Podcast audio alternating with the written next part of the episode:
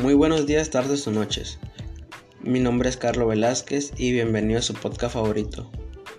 Hoy hablaremos del tema del significado de la amistad. Todas las personas tenemos amigos, pero tenemos amigos para diferentes causas o situaciones. Por ejemplo, tenemos mejores amigos, amigos para, para, salir de fiesta, nuestros amigos de estudio, nuestros amigos de diversión. Pero, ¿en realidad sabemos qué es la amistad?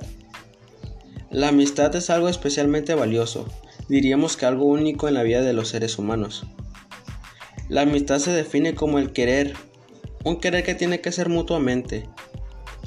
Aristóteles nos explica cómo percibir la amistad. Según Aristóteles, existen tres tipos de amistad. La amistad hedonista es en el que ambos se buscan nomás por placer. El amigo se convierte en un objeto que nos ayuda a conseguir lo que deseemos. El otro tipo de amistad es aquel que se frecuentan por interés. Se benefician uno al otro. Por ejemplo, me conviene tratarlo bien o llamarlo por teléfono de vez en cuando.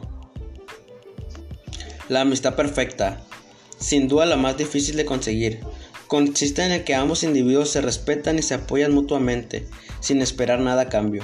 Ambos buscan llegar al éxito. Si una persona se encuentra en una sociedad invadida por me gustas o corazones que se hacen a diario en las redes sociales que utilizamos, o puede tener miles de seguidores o amigos, pero si nos enfocamos en la realidad de la cual formamos parte, Podemos seleccionar de esas personas que en las redes sociales consideramos amigos. Los que lo son verdaderamente los podemos contar con los dedos de la mano. Esto ha sido todo por hoy, espero les haya gustado. Hasta pronto.